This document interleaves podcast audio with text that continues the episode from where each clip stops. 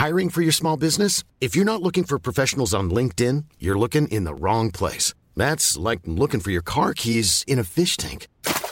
LinkedIn helps you hire professionals you can't find anywhere else, even those who aren't actively searching for a new job but might be open to the perfect role. In a given month, over 70% of LinkedIn users don't even visit other leading job sites. So start looking in the right place. With LinkedIn, you can hire professionals like a professional. Post your free job on linkedin.com slash people today.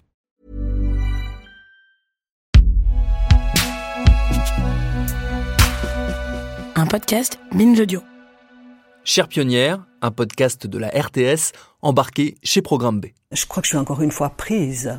C'est un terme, moi, qui m'a tellement euh, étonnée. Je suis prise et j'associais ça à un animal pris dans un, dans un filet. Enfin, être enceinte était vraiment de loin pas toujours un choix à l'époque.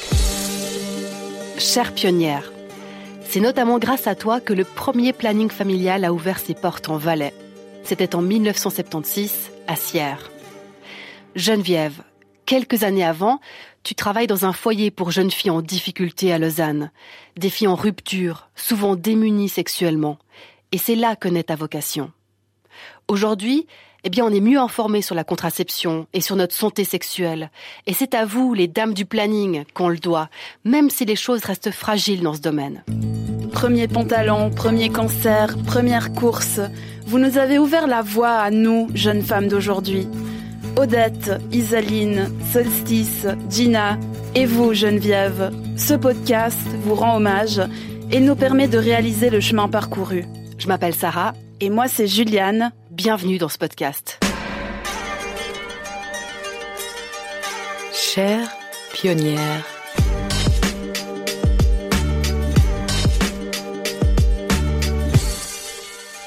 Podcast de la RTS. C'est en 77, euh, une année après que le planning soit ouvert. Et en fait, c'est vraiment un monde énorme. Je dirais pas que c'est l'émeute, mais c'est vraiment beaucoup de gens qui sont là. Et puis des gens euh, hyper différents, justement, des parents, euh, des mamans et leurs filles, des copains et des copines ensemble. Donc vraiment une réussite. C'est toujours des, des questions, beaucoup d'ordre médical.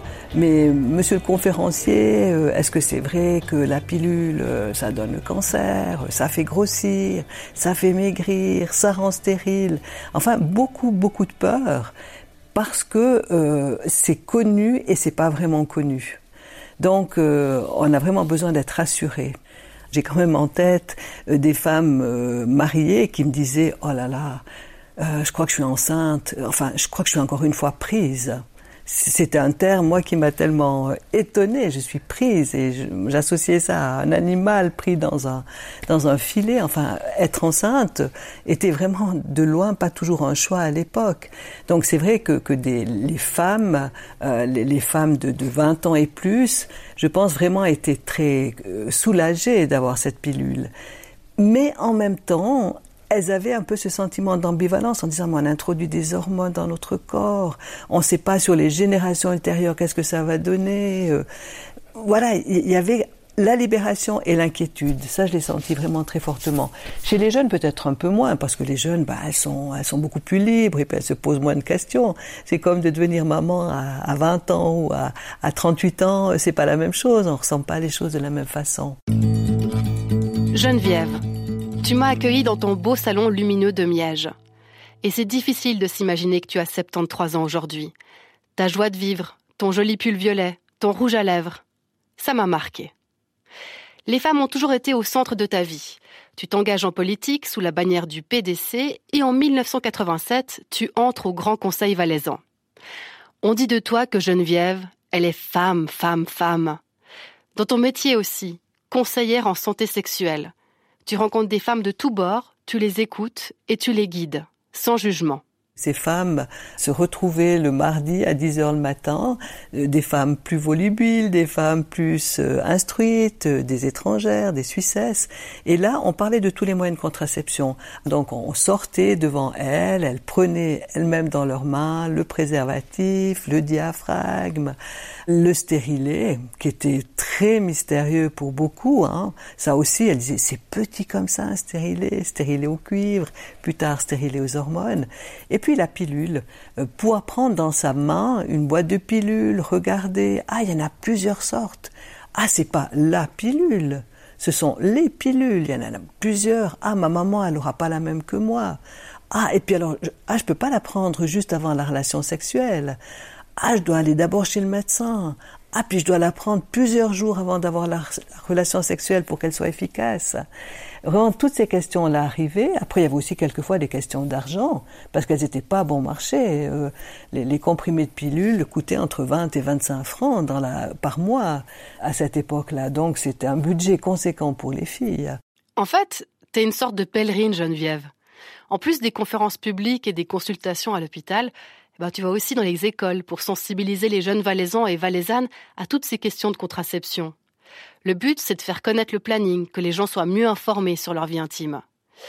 On dit souvent que la contraception, c'est une affaire de femmes. Mais, Geneviève, c'était comment à la fin des années 70 Est-ce que les hommes venaient aussi te voir? Il y avait des hommes qui déjà euh, étaient soucieux euh, du nombre d'enfants qu'ils auraient ou qu'ils n'auraient pas. Et moi, j'ai ouvert le centre de planning familial de Sierre très jeune, à 28 ans.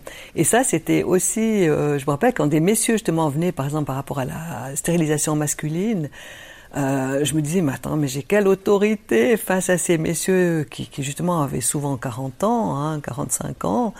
Quelle autorité j'ai pour leur parler? Et puis oui, j'avais l'autorité parce qu'on avait une excellente formation, puisque notre formation était une formation de base euh, de psychologue, d'éducatrice, d'assistante sociale. Et puis après, euh, elle était validée par une année de formation au CHUV. Geneviève, tu l'évoques brièvement, mais ça me turlupine, cette histoire de légitimité. On a beau être en 2021, les femmes, elles ont encore tendance à se sous-estimer, à dire qu'elles ne sont pas assez compétentes dans certains domaines. D'ailleurs, en radio, quand on veut inviter des femmes, elles nous renvoient si souvent vers des hommes. Être sûr de soi, ça passe aussi par la maîtrise de son corps. La pilule, elle a permis aux femmes d'éviter des grossesses non désirées. Et puis, il y a l'autre solution, plus difficile, l'avortement. Geneviève, tu t'en es occupée de l'avortement? Oui, on s'en est aussi occupé et on s'est aussi beaucoup euh, impliqué euh, pour dire que c'est quelque chose que le Valais devait prendre en charge et ne devait pas déléguer à d'autres cantons parce qu'on avait été interpellé notamment par le médecin de B qui nous disait mais attendez mais il vous faut prendre en charge vous.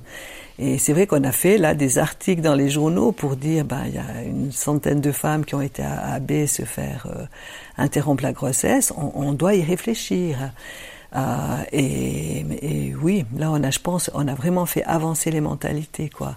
Et en cassant les mythes de certaines personnes qui pensaient que que l'avortement c'était pour des femmes euh, euh, qui se posaient pas beaucoup de questions, pour des femmes qui, qui, qui avaient de multiples relations sexuelles. Et puis non, euh, une femme mariée qui a trois, qui a quatre enfants peut décider que voilà, elle peut pas euh, assumer ce xème enfant.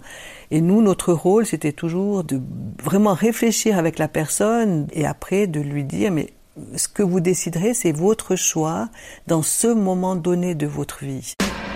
Ne pas juger les femmes. Geneviève, ton combat, il est super important. D'autant plus que tu vis dans un canton où l'Église catholique a une influence énorme. En France, la loi veille à dépénaliser les interruptions de grossesse en 75. Mais comment ça s'est passé chez nous en Suisse? Eh bien, il a fallu beaucoup, beaucoup plus de temps. C'est ce que nous explique l'historienne Pauline Milani. C'est intéressant dans le témoignage euh, euh, de Geneviève quand elle parle de ces Valaisannes qui vont euh, se faire avorter dans le canton de Vaud. Il faut pas oublier qu'en Suisse, avant 2002, l'avortement reste un acte criminel. On a le, code pénal qui date de 1942, qui est un des plus sévères d'Europe hein, jusqu'en 2002, qui prévoit en fait que l'avortement n'est possible que sur indication médicale et si deux médecins donnent leur accord. Mais au niveau du débat public, le débat public prend vraiment son essor en Suisse. Ben lorsque les femmes acquièrent le droit de vote, donc là on voit l'importance peut-être d'avoir des droits politiques. Il y a une première initiative qui est lancée en 1971 pour euh, décriminaliser l'avortement. Mais voilà, en contrepartie, il y a directement une autre initiative qui est déposée, c'est Oui à la vie pour interdire complètement l'avortement. Enfin bref, il y a d'intenses débats dans les années 70 avec déjà quelques votations. Le problème, c'est qu'effectivement, en Suisse, dans le système politique, ces sujets qui sont des sujets qui divisent beaucoup. Hein, c'est très émotionnel. la première initiative est rejetée en 1977. On vote de nouveau en 78, euh, c'est rejeté. Donc euh, il y a beaucoup de débats avant que ça passe en 2002. Alors l'avortement, c'est quelque chose qui n'est pas acquis. Hein. En Suisse aussi, on parle beaucoup de ce qui se passe. Là, on a regardé avec beaucoup d'émotion tout ce qui s'est passé en Argentine, par exemple, ou en Honduras. En Argentine de manière positive, ou en Honduras de manière très négative. Mais euh, en Suisse, il n'y a rien d'acquis. Hein. Il ne faut pas oublier qu'en 2014, donc on est à peine 12 ans après la décriminalisation de l'avortement en Suisse, il y a une initiative qui demande euh, que l'avortement ne soit plus remboursé par l'assurance maladie, ce qui fait qu'on aurait réintroduit justement une différence d'accès des femmes à l'avortement. Euh, en général, dans notre histoire contemporaine des femmes, le corps a toujours été scruté, la, sexualité est l'objet d'un contrôle extrêmement fort. Et peut-être que l'avortement cristallise plus euh, qu'autre chose parce que il y a toute une question de bah, reproduction de la société. Et c'est aussi pour ça que ça a été un, combat très fort des féministes. Dans les années 70, le, le MLF en Suisse demande, comme ailleurs, l'avortement libre et gratuit et n'est pas forcément pour une solution des indications sociales ou médicales, euh, etc. Une femme qui a les moyens de se faire avorter a les moyens aussi de, euh, bah, de voyager, d'aller. Bah, ne serait-ce que si vous avez euh, des moyens, si vous avez accès à l'information et des moyens financiers et que vous habitez, euh, je sais pas moi, au fin fond de la campagne fribourgeoise, mais avec de l'argent, vous pouvez venir à Lausanne tranquillement, faire avorter, prendre deux jours. Il euh, n'y a pas de problème. Si vous êtes une ouvrière de la basse ville de Fribourg, vous n'avez pas vraiment de moyens d'avorter. Geneviève, tu dis que pour les jeunes femmes d'aujourd'hui, la contraception, c'est quelque chose de normal, de totalement assimilé, qu'on a un peu tendance à oublier les discussions, les combats qu'il y a eu pour que ça fasse partie de notre quotidien. Mais tu dis aussi qu'il faut rester vigilant dans ce domaine. Tout ce domaine de la sexualité, c'est un domaine qui reste fragile. Je pense que euh, malheureusement rien n'est acquis. On, l'a vu aux États-Unis, où donc euh, des gens euh, font les, les piquets devant les endroits, des plannings familiaux, devant des endroits, des cliniques qui pratiquent des interruptions de grossesse.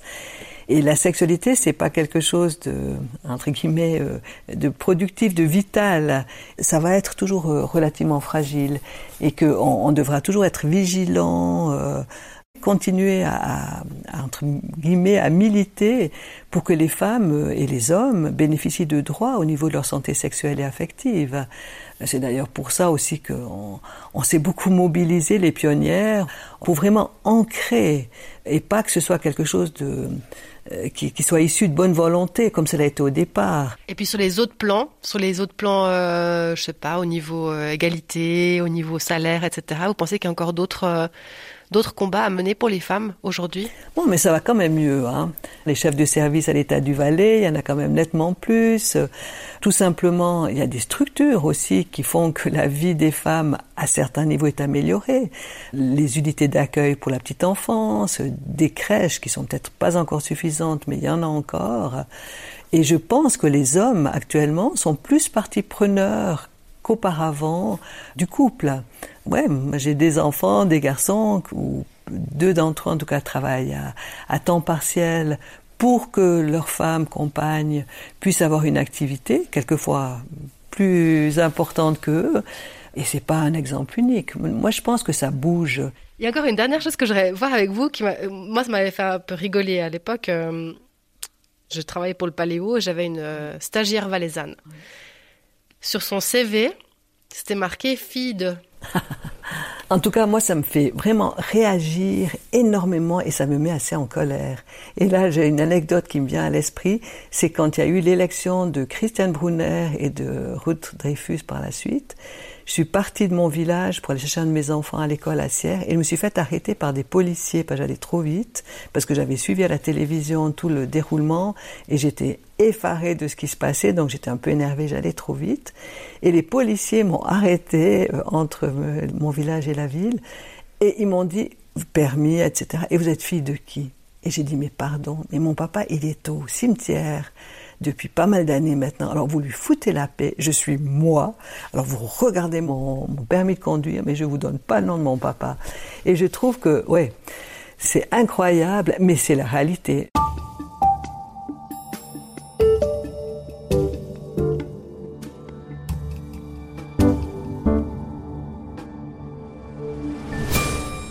Bon bah voilà Juliane, on est déjà à l'avant-dernier épisode consacré à nos chères pionnières. Eh oui, Sarah, euh, on a entendu les témoignages de Gina, Solstice, Odette, Geneviève. Bah, toutes ces femmes, elles se sont battues hein, dans cette période des années 70 pour la pilule, pour s'habiller comme elles le souhaitaient, pour exercer leur passion. Et au niveau politique, ben il y a une femme qui se souvient particulièrement du 7 février 1971. Eh ben oui, Juliane, ce fameux jour où les Suissesses ont obtenu le droit de vote au niveau fédéral. Isaline, elle se rappelle très bien les émotions que ça a suscité chez elle.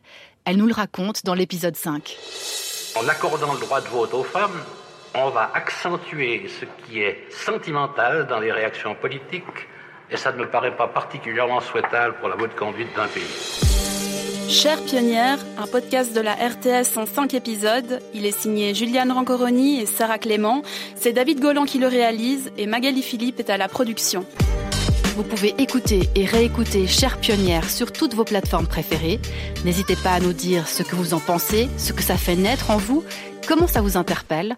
C'est grâce à vos commentaires, à vos étoiles et à vos partages qu'il aura une belle et longue vie. Et on vous en remercie. Vous aimez les histoires étonnantes? On vous conseille le podcast de la RTS, Blanche Eben. À suivre.